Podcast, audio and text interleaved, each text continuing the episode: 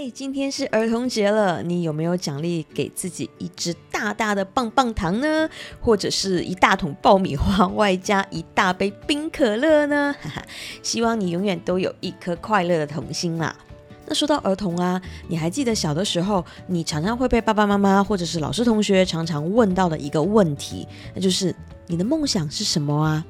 然后你就赶快翻一翻脑袋里面的答案，说。啊，我的梦想是成为医生、律师、科学家、老师等等等等。那这些答案都能让你获得不少的赞叹和掌声，对吗？觉得你真的是个好有远大理想的好孩子啊！以至于太小的梦想，你好像都不太好意思讲出来，生怕会遭到别人应付的微笑。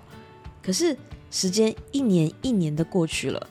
你真的有成为了那个你在童年夸下海口的那个梦想中的人吗？或许你很幸运，你有成为这样的人，但你确定那真的是梦想吗？而或许你还没有，但是这并不是你的问题，因为从小到大啊，师长们似乎都交错给我们一件事情，那就是很少有人真正的告诉过我们梦想的真正定义。所以呢，你更加幸运，因为今天我想要和你来聊一聊，你的梦想就等同于你的目标吗？可能你会想说，这两个有什么不同吗？对，当然不同。而从小到大，师长们似乎都在反复的给我们一个很模糊的观念，那就是你的梦想就等同于你的目标。所以你不断不断的接受着他们的访问，不断的告诉他们你的梦想是做医生、律师、老师这些职业的时候，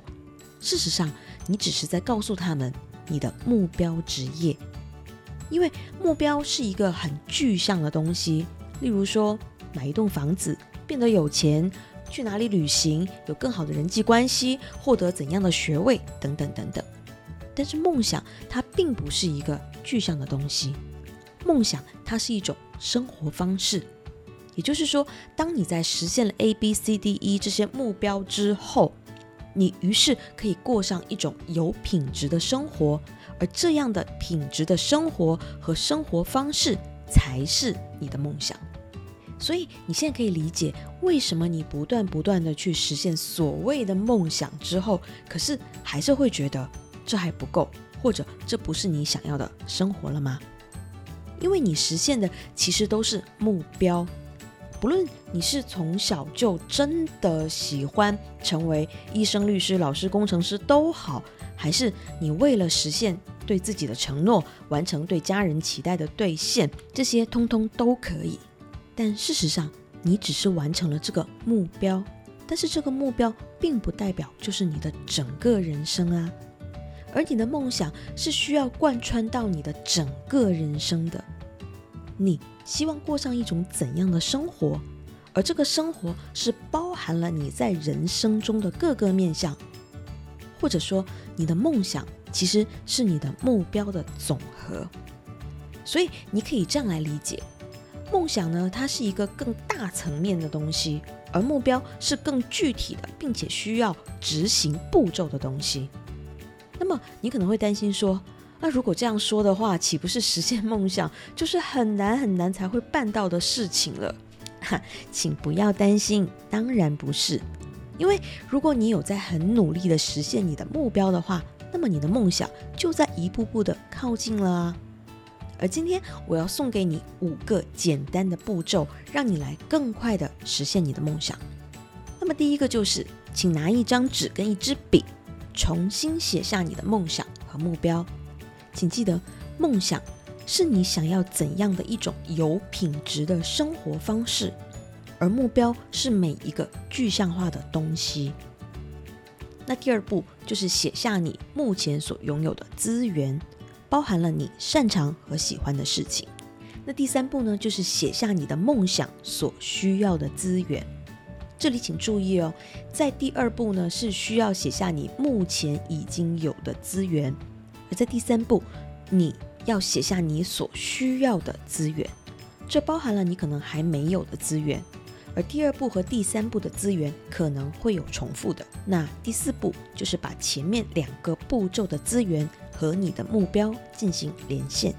也就是说，如果你现在的资源刚好是目标所需要的，而你需要的梦想资源刚好也在你的清单上，那么现有的资源和需要的资源就是有交集。那么恭喜你，你已经拥有了实现梦想的完美条件。那么你就可以继续来扩大它。